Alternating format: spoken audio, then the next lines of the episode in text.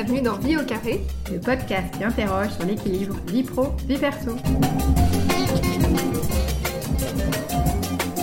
Bonjour, aujourd'hui c'est Clotilde et nous partons cette semaine rencontrer le prêtre Pierre Amar.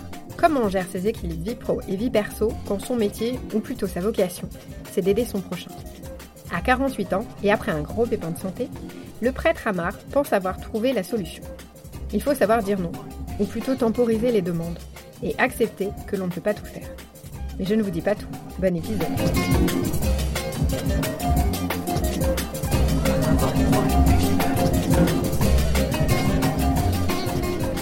Bonjour. Bonjour. Merci de prendre le temps de participer au podcast Vie au carré. Merci Alors, à vous. La première question est assez simple, je vais vous laisser vous présenter.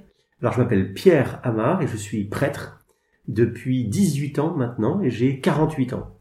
Et je suis prêtre dans les Yvelines, donc euh, c'est-à-dire tout le département des Yvelines et je réside à Versailles. Voilà. Alors, la grande question de- du podcast au carré, sur une échelle de 1 à 10, 10 étant la, la meilleure note, comment évaluez-vous votre équilibre vie pro, vie perso aujourd'hui? Je mettrais 8 ou 9, mais ça n'a pas toujours été le cas. D'accord En 18 ans là de, de, de vie euh, de prêtre de terrain, hein, de, de curé de paroisse, euh, ouais, je j'ai pas atteint ce chiffre euh, aussi facilement que ça n'en a l'air, en tout cas aussi rapidement que je vous en parle là euh, sur ce podcast entre nous en discutant euh, cordialement. D'accord. Alors, est-ce qu'on pourrait euh, détailler un petit peu comment vous êtes arrivé euh, du coup à, à cette note? Quand on est ordonné prêtre, on est tout jeune, on a un peu tout feu tout flamme, on a envie de sauver le monde, on a envie de d'aller à la rencontre de toutes les détresses, de toutes les peines des gens, de tous ceux qui souffrent, de tous ceux qui pleurent. Puis on s'aperçoit très vite qu'on y, on y perd parfois un peu le sommeil, un peu la santé, euh, qu'on peut pas changer tout euh, à soi tout seul, qu'il y en a d'autres qui font du très bon travail aussi. On est à la fois plein d'enthousiasme, c'est très beau, peut-être aussi euh, euh, plein de- d'entrain, un peu trop. Et puis la vie arrive vite pour vous faire comprendre que vous n'allez pas tout changer, que d'abord si vous pouvez vous changer vous-même, c'est déjà pas mal.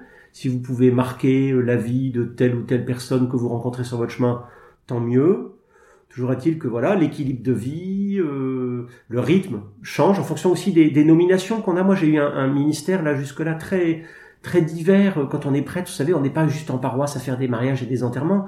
On peut aussi être aumônier d'hôpital, aumônier de prison, ce que j'ai été aussi, euh, aumônier militaire, j'ai été aussi ça, euh, aumônier de gendarme. On peut être euh, chapelain, c'est-à-dire euh, pour une communauté donnée, ou alors curé de paroisse, c'est-à-dire pour tout un territoire. Donc le le, le, le métier est, est à la fois un peu toujours le même depuis 2000 ans, c'est assez drôle. Les prêtres font un peu toujours le même travail depuis 2000 ans. Et à la fois, euh, dans leur façon de le faire au quotidien, bah, ça change selon les époques et puis la mission qu'ils ont. Et si on... Donc là, vous avez fait effectivement beaucoup, euh, beaucoup de, du coup, de, de métiers différents, pas de métiers, de fonctions, on va dire, différentes. Euh, du coup, vous m'avez dit tout à l'heure que vous aviez pas la même note. Ouais. Euh, du coup, vous diriez que vous aviez atteint depuis combien de temps cette note-là et qu'est-ce que vous avez peut-être mis en place pour y arriver? C'est juste. Donc il y a eu donc le tout début l'enthousiasme et le, tout feu tout flamme. En fait, on a envie de faire plein de choses. Puis ensuite, bah, le, le, c'est pour ça qu'on peut pas tout faire. Et puis j'ai eu, euh, je veux pas trop m'y étendre non plus, mais un gros pépin de santé il y a deux ans qui m'a fait un peu basculer à la fois dans le réel, d'accueillir les limites de mon corps. Euh, quand la tête dit oui mais que le corps dit non, vous voyez ça c'est ça a été assez nouveau pour moi. Et donc j'ai dû très vite euh, apprendre à dire non, ce qui est rare dans notre métier où on a envie de se laisser manger en fait par les gens parce qu'on est là pour eux. En fait euh, comme beaucoup d'autres professions je pense aux avocats aux médecins aux infirmières euh, euh, aux policiers on est on est une profession du don où on se donne soi-même. On fait pas juste que donner du temps et des compétences on, on se donne soi-même. C'est un peu plus qu'un métier. D'ailleurs souvent on dit une vocation d'infirmière ou une vocation de médecin. Et on dit aussi une vocation de prêtre de curé. Euh, et j'ai dû apprendre à dire non. Et ça a été assez difficile. Et, et, et maintenant que j'arrive un peu plus, je me dis tiens, bah, l'équilibre entre vie pro et vie perso devient plus facile à tenir. Pourquoi? Parce que j'apprends à dire non, à dire écoutez non, je peux pas faire ça aujourd'hui, je viendrai vous voir demain. Je peux pas, euh, je décroche pas tout de suite maintenant euh, parce que je suis sollicité pour autre chose. J'essaye de, de, mais c'est plus facile. Peut-être que la sagesse est venue aussi avec les cheveux blancs. En tout cas, ce pépin de santé m'a obligé à dire non et ça a été assez salutaire, je dois le dire. Donc voilà, maintenant j'en suis arrivé à 8 ou 9, je pense, oui. Mais ça n'a pas été le cas avant. Donc une prise de conscience un peu douloureuse quand même. Oui, hein, oui, euh, oui, oui, un peu dans la douleur et, et les larmes, je dois dire. Si on, on détaille un petit peu une semaine type, Mhm. comment euh, comment vous vous organisez? Vous disiez que le métier était un peu toujours, le même, mais euh, je suppose qu'il est effectivement assez riche. Bien sûr, alors il y a deux constantes. D'abord, il y a la semaine et le week-end. Ne souhaitez pas bon week-end à un prêtre. C'est les deux jours où il est... le bon dimanche pour un prêtre, c'est juste pas possible parce que c'est les deux jours où on est complètement à fond D'accord. entre les baptêmes, les mariages, les, les rencontres avec les, les jeunes, euh, le caté. euh, donc euh, oui, du vendredi soir au dimanche soir, on est un peu à fond et c'est bien, et c'est bien. À partir du dimanche soir commence la semaine. Alors d'abord le lundi, le lundi c'est un peu notre jour off. C'est notre jour un peu tranquille où on essaye de se dormir, de se reposer, de lire, d'aller se détendre. J'ai les amis prêtres là, ils font toujours un match de foot le lundi soir entre eux, très sympa. J'y vais pas trop moi, mais je reconnais que quand ils reviennent, ils ont l'air très contents. Et puis ensuite, il y a toute la semaine, du mardi au, au vendredi, où il y a euh, euh, deux éléments assez intéressants. Le premier, c'est que dans la journée, euh, il y a des points euh, fixes. La messe, par exemple, en fait partie. Le temps de prière, de ressourcement personnel en fait partie. Et puis, il y a le reste où, j'ai envie de vous dire, euh, dans la vie d'un prêtre, dans sa journée, la moitié de sa journée, euh, ce sont des événements qu'il n'a pas prévus. C'est assez étonnant. On est dans le cadre un peu d'une profession libérale, j'ai envie de dire, voyez, où euh, on gère un peu son emploi du temps et en même temps on se laisse, on se laisse déranger par des gens qui savent que vous êtes disponible. Et c'est vrai que s'il y a vraiment un homme qui est disponible, c'est le prêtre, puisque toute sa vie est faite pour les autres. Donc voilà, les gens le savent, ils appellent, ils sollicitent. Je vous ai dit hein, que j'avais parfois du mal à dire non, maintenant ça va mieux. Mais voilà, du mardi matin au vendredi soir, on se laisse déranger à peu près par la moitié d'occupations qui sont pas prévues. Donc j'ai la moitié de choses que j'ai prévues, de rencontrer tel malade, de rencontrer euh, telle personne qui a besoin de moi, ou même de faire des choses pour moi-même. Hein. Euh, et puis de l'autre, bah, des événements qui arrivent, des personnes qui veulent. euh, il y a eu un décès, il faut aller rencontrer la famille. euh, il y a une personne qui a besoin de vous confier telle ou telle joie, telle ou telle peine. Il n'y a pas que des soucis, on a aussi, on est aussi à la rencontre des joies des gens. Hein. Ben voilà, c'est pas prévu, ben vous êtes là aussi. Donc c'est c'est assez sympa. Je veux dire, c'est assez sympa. Je suis euh, euh, expert en choses générales. Je suis spécialiste de rien, mais expert en tout parce que en fait, on est au carrefour de tant de confidences des gens croyants ou non d'ailleurs, c'est assez intéressant. J'ai la chance d'être ici dans une paroisse assez urbaine, avec un quartier euh, très tonique, euh, euh, avec des petits commerces, euh, avec euh, beaucoup de familles qui habitent là. Et euh, je dois marcher, m'a m'a dit le médecin, donc je me promène beaucoup dans les rues. Je suis un peu le curé qui se promène et, et je suis assez étonné de voir combien la figure du prêtre euh, local, le, le- le curé de terrain, vous savez, un peu comme euh, on a connu, peut-être comme nos parents ou nos grands-parents ont connu, elle reste encore assez forte chez les gens, qu'ils aillent ou qu'ils aillent pas à l'église. Le curé reste une figure assez euh, euh, respectée, assez typée. On se dit, bah tiens, c'est le curé, c'est sympa, il fait partie des meubles, quoi. D'accord. Vous disiez, euh, vous avez un temps pour, euh, pour, pour vous, vous avez évoqué un petit peu, mais alors vous êtes à disposition un peu tout le temps, effectivement, on, appelle, on vous appelle, les gens s'attendent à pouvoir tout de suite vous parler. Comment vous faites pour essayer de marquer quand même des limites, euh, pour mettre des, euh, je sais pas si on peut parler de barrières, Si, mais pour justement, euh, parce que c'est quelque chose effectivement un peu délicat. Si en plus quelqu'un vous appelle, bon, dans la peine, je suppose que vous êtes quand même un peu plus disponible, mais euh, c'est pas toujours facile. Bien sûr, puis il y a des moments où je peux pas décrocher, hein, Oui. comme tout le monde. Quand je suis à la messe, je décroche pas. J'entends le téléphone sonner, vibrer dans ma poche. J'ai pas le moment de décrocher. Ah, vous faites la messe avec votre téléphone Ah oui, dans la poche. Est-ce que vous êtes aussi addict que tout le monde alors? Euh, il a fallu très vite se mettre des règles. Euh, et c'est assez étonnant de voir comment euh, tous ces petits appareils qui sont très pratiques nous ont un peu compliqué la donne, même nous les prêtres. Hein. Euh, moi, j'ai vu par exemple que euh, j'ai dû faire des règles pour euh, la gestion des écrans. J'ai dû me, me donner des règles pour la gestion des appels téléphoniques, en me disant bah, je ne décrocherai pas avant telle heure. Par exemple, je me suis toujours dit que je ne décrocherai pas avant la messe du matin. J'ai la messe tous les jours à 9 heures. Eh ben, avant 9 heures, c'est pour moi. C'est pour, c'est un temps de ressourcement, un temps de prière, euh, un temps de lecture. euh, je dis la messe et seulement après la messe, je regarde les messages. Donc euh, voilà, si les gens m'ont laissé un message, je le, consulte qu'à ce moment-là, mais pas avant, pour pas me laisser manger. Je me suis aperçu aussi que l'équilibre de vie est très important. Vous savez, on est les célibataires, nous les prêtres. Donc on n'a pas quelqu'un à côté de nous qui nous dit va te coucher, qui nous dit attention, tu t'es couché trop tard ou tu te lèves, un peu trop tard. Donc il y a un vrai équilibre de vie à maintenir et, et- et à se donner. Alors on l'apprend un peu dans le cadre de la formation au séminaire, là où on, apprend à devenir prêtre. N'empêche que euh, quand on vit seul, il y a très vite des repères à, à établir. Par exemple, je me suis aperçu très vite dans, dans mes premières années de prêtre qu'il fallait pas que euh, euh, je me couche après 23 heures et que, et que ça devenait ça devenait embêtant après de il peut y avoir des exceptions évidemment y compris par des exceptions festives hein. Oui. mais voilà que, que le, le sommeil aussi on n'est pas des héros nous les prêtres hein, on doit dormir comme tout le monde et puis suis aperçu aussi que quand je priais moins et quand je dormais moins j'étais plus vulnérable plus vulnérable dans ma vie pro vis-à-vis des gens c'est-à-dire quand vous avez mal dormi mais vous n'êtes pas très à l'écoute des gens qui sont dans la détresse, c'est normal. Et ça devrait être vrai d'ailleurs pour un psychologue, un psychiatre ou un médecin qui écoute aussi les détresses des gens. Si lui-même n'est pas très bien dormi ou qu'il est souffrant, bah, il n'est pas vraiment au rendez-vous de, de, la peine des autres. Et puis un dernier truc qui m'a beaucoup aidé moi, c'est euh, comment vous dire ça là?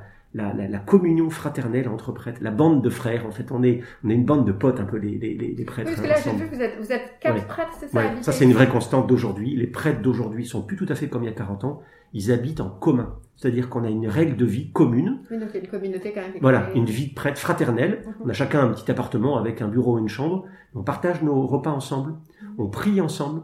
Et, comment vous dire, cette vie fraternelle, entre, entre membres d'une même profession, parce qu'on est tous prêtres, elle régule et elle stimule dans notre vie personnelle et notre vie pro. En fait, j'ai envie de vous dire, le jour où je vais pas bien, mes confrères, ils s'en rendent compte très vite. Et, il suffit d'envoyer quelques signaux faibles, et ils s'en aperçoivent très vite. Oui, ils vous connaissent aussi. Voilà. Et ça, c'est voilà. Et vous voyez, le, le vieux prêtre, euh, tout seul, euh, euh, dans son petit clocher de campagne, abandonné euh, au milieu de, de, de, de voilà d'un désert, c'est fini ça. Maintenant, les prêtres, ils sont à trois ou quatre et, et c'est bien. Ils sont facilement plus de trois hein, en général. Hein. Deux, c'est la vie conjugale. Trois, c'est la vie commune. Nous, on est souvent dans la vie commune. et là, on est quatre dans cette paroisse. Et je dois dire, c'est, c'est, ouais, ça régule et ça stimule. C'est très bon. C'est très bon. Et est-ce que vous échangez justement sur ce principe d'équilibre euh, vie pro, vie perso? C'est des, c'est des sujets que tout le monde a. Euh, oui. Est-ce que, par exemple, si vous croisez des jeunes prêtres, peut-être que vous les mettez en garde en disant oui. attention à mettre des barrières? Est-ce que c'est des choses que... On a des temps de relecture entre nous, soit fraternellement par des petites remarques fraternelles euh, du fait de vivre ensemble dire tiens dis donc ce matin t'es pas venu à la prière qu'est-ce que tu fais? Tu t'es couché à quelle heure? Ou tiens dis donc euh, à quelle heure t'es rentré? Oui c'est la petite remarque fraternelle qui pas du tout euh, de l'ordre de de, de, de, de, la surveillance hein, mais ça, ça aide. Et puis on a des points fixes qu'on s'est donnés une fois par mois une fois par trimestre une fois par an avec le, le N plus 1 qui est souvent l'évêque ou son, son délégué pour faire un peu le point justement euh, sur ces trois de, de lieux de vie, le vie de prière, équilibre de vie personnel et puis euh, vie professionnelle, c'est-à-dire le ministère, c'est-à-dire notre rôle dans la paroisse. C'est assez précieux, je dois dire, ces rendez-vous pour euh, ouais pour faire le point parce que on a beau être des prêtres, on est des hommes comme tout le monde. Hein. Mmh. Mmh. Pour le, la mise en place de vos équilibres, donc si je comprends bien, le plus dur à mettre en place, ça a été de dire non. Oui. Et le plus évident, ça a été quoi Peut-être la gestion du smartphone ou encore ça c'est... Le plus dur, c'est effectivement de dire non parce que nous sommes dans une profession plus exposée que d'autres parce que euh, on se donne. Mm -hmm. Et j'avais lu un livre là-dessus euh, qui s'appelle le burn-out, la maladie du don. Et il disait qu'il y a des professions qui sont plus exposées que d'autres au burn-out et les prêtres en font partie parce que justement ils ont du mal à dire non. Parce que notre vie, c'est pour les autres. Vous voyez, moi, si je suis célibataire, euh, euh, c'est parce qu'en fait, la priorité, c'est les autres. Parce que si j'étais marié, en fait, euh, la priorité, ça serait, ça serait ma femme et mes enfants, ce qui serait tout à fait normal. Mais voilà, comme je suis pas marié et que j'ai pas d'enfant, ma priorité, c'est les autres. Et les gens qui viennent me voir. Donc ça a été dur de pouvoir dire non. Ce qui a été le plus facile, j'ai envie de dire, c'est euh, les horaires. Les horaires, parce qu'on a une vie assez rythmée. Alors je suis pas moine, hein, on a une vie assez rythmée je sais à quelle heure je me lève, je sais à quelle heure je déjeune. voilà. Et les messes sont toujours à la même heure, donc euh, on a une vie assez assez régulière et ça aide, ça aide énormément. Ça a été assez facile ça, puis ça s'apprend au séminaire, donc à la fameuse école des prêtres, là où on apprend. Ça dure longtemps, ça dure sept ans. Ah, euh, ouais, c'est comme médecine en fait, comme médecine. ouais, c'est comme médecine. Eux ils soignent les corps, nous on soigne les âmes. Chacun mais et, et, en fait au séminaire vous avez le temps de vous préparer à ce rythme de vie que je vis pas du tout comme un, un carcan, pas du tout, mais comme un, un squelette, vous voyez, sur lequel va va la chair va s'accrocher quoi. Et c'est très précieux quoi. Ça a été facile, ça a été facile. Est-ce que euh, vous avez des frustrations des choses que vous avez, vous avez déjà une bonne d'équilibre, mais est-ce que vous avez des frustrations des choses que vous aimeriez améliorer? Vous dites bon bah là pour aller hmm. encore euh, améliorer, ce serait tel tel point. Bien sûr, j'aimerais améliorer mon égalité d'humeur. ah, alors ça, c'est un gros travail. c'est un gros programme, c'est-à-dire que et oui, je suis comme tout le monde. Il y a des jours où je dors pas bien, il y a des jours où je mange pas bien, il y a des jours où je suis perturbé par telle situation, euh, par telle détresse euh, que j'ai entendue, euh, voilà, dont on m'a fait part. Et, puis, oui, oui, je suis un homme comme tout le monde, et donc rester égal d'humeur du matin au soir, de, de, de, de décider de pas être responsable de la colère des autres, c'est un vrai combat. C'est un vrai combat. Alors je sais pas ce qu'il en est pour les autres prêtres, mais en tout cas pour moi, il y a une vraie frustration où je sens souvent j'ai été trop vulnérable C'est difficile, non pas à la détresse des gens, ça c'est normal, je pense c'est une qualité de cœur, mais trop vulnérable à leur colère. C'est-à-dire que derrière Ah, cette colère, le- mais oui, derrière cette colère, derrière cette peine, en fait, il y a une souffrance. Mhm. Donc je veux bien écouter la souffrance, mais pourquoi la colère qui est, qui est, qui est à l'extérieur a sur moi autant d'effets C'est ça, j'arrive pas encore à gérer. Oui, ça demande beaucoup, effectivement, beaucoup de recul. Et euh, je suppose quand on vient vous voir, les gens doivent être très dans le, dans le sentiment, dans le Oui. ressenti, sans Oui. forcément mettre un filtre. Avec une immense confiance. Le Oui. prêtre, c'est celui, on, on sait qu'on peut tout lui dire. Oui. Donc les gens se lâchent, je peux vous dire. hein.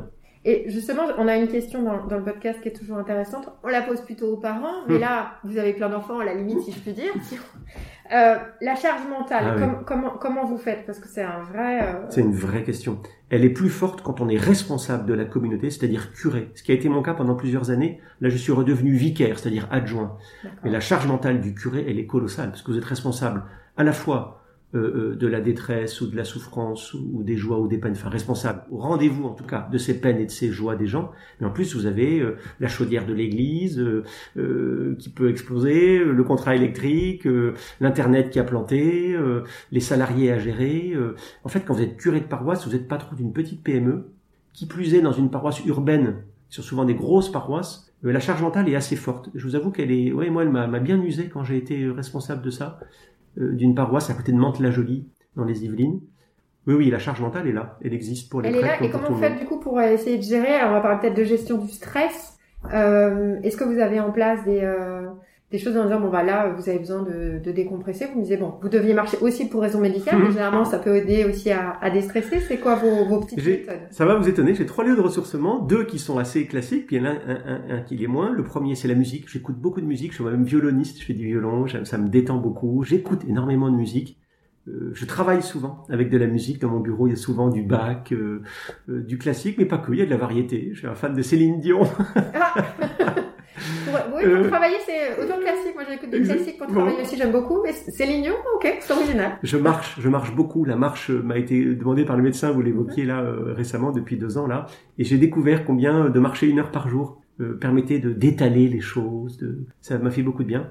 Et puis j'ai un troisième point là qui est propre à, mon, à, mon, à ma- ma vie de prêtre, c'est que tous les mois j'ai rendez-vous avec un, un- un accompagnateur spirituel. euh, avec qui je partage les joies et les peines du mois. Et vous voyez, par exemple, où c'est quoi C'est un vicaire comme vous c'est un prêtre comme moi, un prêtre aîné. oui. Il a, il a 70 ans, donc euh, voilà, il a 20 ans de plus que moi. Donc un prêtre d'expérience, qui a un peu tout vu, un peu qui a, qui a fait le tour, non pas de la vie, mais le fait le tour un peu des, des, des expériences du prêtre, et avec qui je, je me sens très écouté, très compris, et, et avec qui je partage les, les, les- ben, l'expérience du mois. Alors, je lui donne pas les noms, je lui donne pas les éléments précis pour que, parce que ça concerne évidemment la, la confidentialité. Il y a un vrai secret professionnel hein, dans la vie du prêtre, mais avec lui, je relis les, les événements passés, j'essaye de voir un petit peu mes, mes, mes réactions, comment ça a pu m'affecter, comment j'ai pu réagir, et puis il me donne des conseils, c'est très précieux. C'est presque comme une psychanalyse. euh, Oui, c'est ça, mais c'est tous les mois, plus fraternelle peut-être. c'est plus euh, fraternel. D'ailleurs, ça se finit toujours avec un petit coup à boire, où on partage un repas ensemble, etc. C'est très français. Mais il y a, oui, c'est ça. Mais il y a quelque chose de très, hum, comment dire, une espèce de, de coaching, vous voyez, dans le sens de tutorat. Euh. C'est-à-dire que c'est un aîné dans le sacerdoce. Moi, je, ça fait 18 ans que je suis prêtre. Lui, ça fait, ça fait 30 ans, 35 ans. Mm. Donc, euh, il y a une vraie expérience et, et, et une vraie euh, bienveillance de sa part. Sur le, la partie stress, donc, un peu de marche, ça vous venez de le découvrir. Le fait donc de beaucoup échanger, de beaucoup parler. La Euh, musique, la, la, musique, musique. énormément. Ouais. Très bien. Et est-ce qu'on n'a pas parlé de votre relation avec vos, avec les gens qui composent votre paroisse? Est-ce que aussi vous arrivez à, est-ce qu'on est dans le travail quand vous échangez parfois avec eux, mais est-ce que vous avez aussi des, je suppose, des certains ont dû devenir des amis? Là, du coup, est-ce que vous arrivez à nouer des liens ou au contraire, il faut vraiment séparer? Bien sûr, alors j'ai la chance encore d'avoir ma propre famille, c'est-à-dire mes parents, mes frères et sœurs, mes neveux et aussi. Il y en a peu ici qui sont dans la région. On oublie les prêtres Mais aussi. le fait. Voilà, les prêtres ils viennent pas de nulle part, hein, ils ont un papa et une maman comme tout le monde. Euh, j'ai la chance, alors ils vieillissent, je suis assez présent aussi à côté d'eux, mais on arrive encore à avoir des bons moments d'échange, etc. Bon, même si, si évidemment je suis dans la vie et qu'ils comprennent que je peux pas être toujours disponible. Donc, on, on- voilà, il faut le dire ça aussi. Quand le prêtre a la chance d'avoir sa famille, c'est un vrai, une vraie, source d'équilibre et de ressourcement, pardon. Et puis il y a, vous avez raison, dans la communauté paroissiale, parce qu'en fait une paroisse c'est quoi? C'est une famille de familles. Il y a plein de familles, et, et notamment des parents qui ont mon âge. Et, et et avec qui évidemment je partage une vraie complicité. Et, et le prêtre est souvent le bienvenu hein, le dimanche midi, souvent pour partager le, le, le repas, le poulet frites familial. Oui, quand fait des baptêmes, exactement.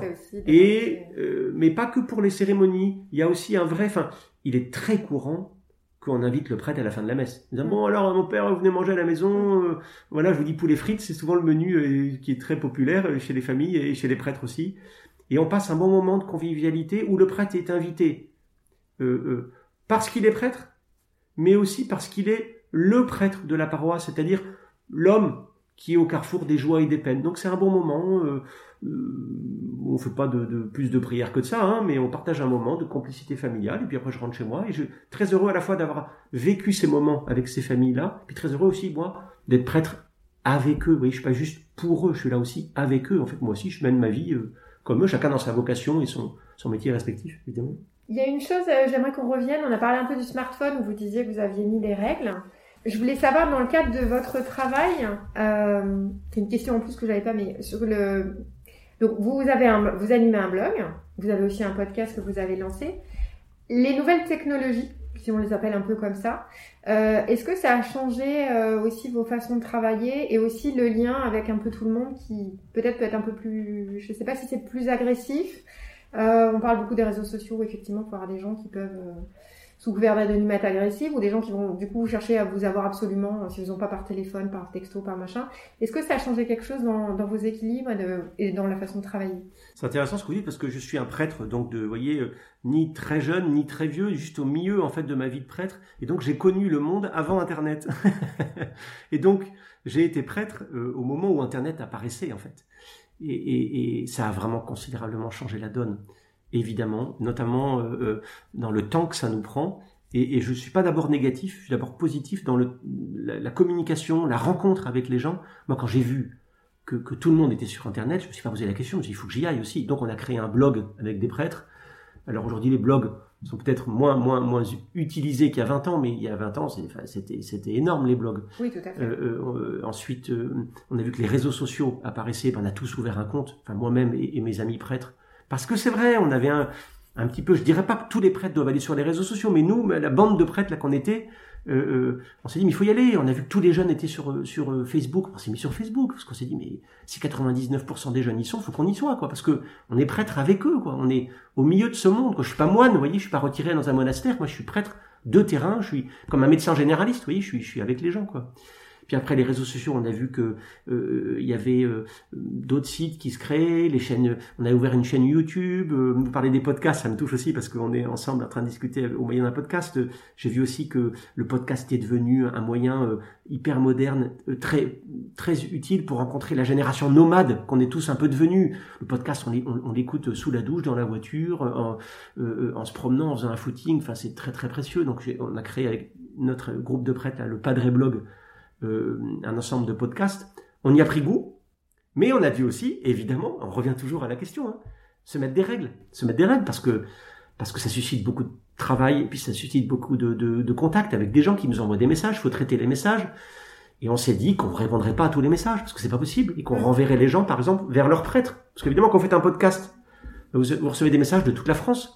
Hmm. Ah, j'ai vu que vous avez fait un podcast. Euh, alors j'aimerais vous parler de ceci, de cela. On a dit, écoutez, merci beaucoup pour votre message et votre confiance, mais allez parler au curé de votre paroisse. Mais je le connais pas. Je dis, bon, alors c'est une occasion.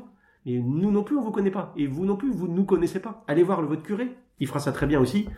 Mais voyez là, le podcast ou l'article sur le blog ou la vidéo sur YouTube euh, nous avait permis de rencontrer des gens qu'on n'aurait jamais rencontrés autrement. C'est incroyable. Et pour quelqu'un qui, comme moi, veut être catholique, ce qui veut dire universel, Internet a été euh, un accélérateur de tendance hallucinant. hallucinant.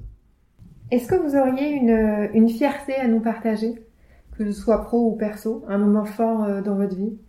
Euh, Ma fierté, c'est d'avoir été au rendez-vous de gens qui, qui grandissent, c'est-à-dire euh, de voir des gens que j'aime grandir, se déployer, avancer, en dépit des, des difficultés, des, des, des chutes parfois, qui, qui décident en me faisant confiance, de se relever et d'avancer. Ça m'a beaucoup touché. J'ai plein d'exemples.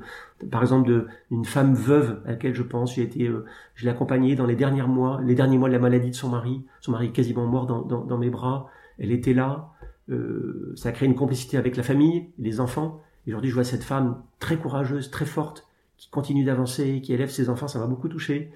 Mais des histoires comme ça, j'en aurais des, des, des, dizaines à vous raconter. Euh, je pense aussi, euh, euh, c'est souvent des drames, hein. c'est assez étonnant. C'est au moment des drames où, à la fois on partage l'immense douleur des gens, et à la fois j'ai jamais été aussi heureux d'être prêtre.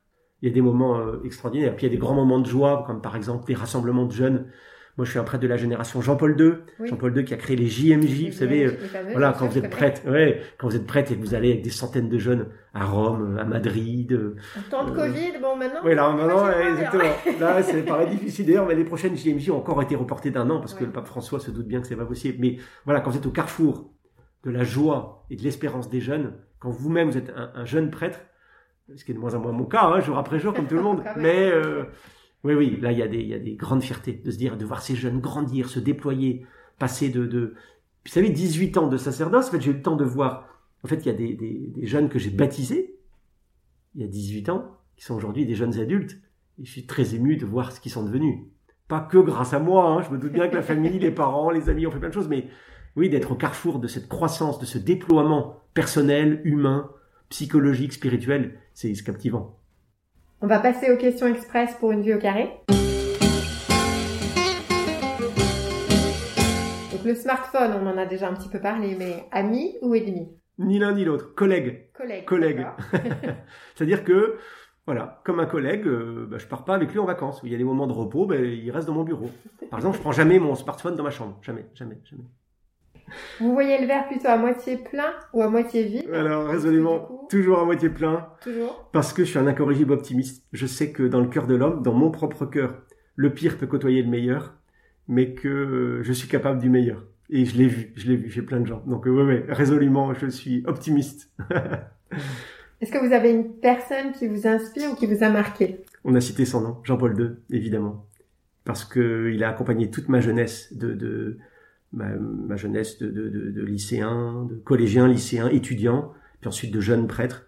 Et quand il est mort en 2005, j'ai pleuré comme un gosse, comme si j'avais perdu mon père. Et pour finir, est-ce que vous auriez un conseil pour nos auditeurs? Je pense à Coluche, vous savez, qui disait, euh, j'adorais ce, ce comique qui disait, on est responsable. Enfin, il disait, on n'est pas responsable de la gueule qu'on a, mais on est responsable de la gueule qu'on fait. Et il a raison. Et il a raison. On est responsable de la gueule qu'on fait le matin. Et puis, peut-être un conseil, ouais, quand ça va mal, c'est pas toujours que la faute des autres. C'est-à-dire que, évidemment qu'il y a un droit de critique dans ce monde, dans l'église même, j'ai envie de dire, hein, mais évidemment qu'il y a des choses qui vont pas bien, mais est-ce que c'est pas d'abord un droit à l'autocritique? C'est-à-dire, oui, il y a des choses qui vont mal et moi. Et ici, je commençais par moi. Voilà. Donc, euh, voilà. Quand ça va mal, c'est pas toujours que la faute des autres si je me regarde un peu, je me perçois que chez moi aussi, dans mon propre cœur, c'est pas toujours euh, la grande forme. Merci beaucoup pour tout le temps que vous nous avez accordé. Merci à vous. Et on vous souhaite euh, bonne continuation et, des, donc des grandes marches euh, très libératrices. J'espère que l'épisode vous a plu. N'hésitez pas à le partager ou à nous laisser des notes, cela nous aide beaucoup. La semaine prochaine, Julie échange avec une Française expatriée depuis des années aux États-Unis. Elle est mariée à un Américain, elle a un enfant de 2 ans et elle travaille au MIT en plus de réaliser des podcasts. Elle nous raconte toute la difficulté de travailler et d'avoir un enfant en bas âge quand on vit aux États-Unis. En attendant, on reste en contact sur Instagram ou sur le site de vieaucarré.com, vie sans accent.com. À bientôt!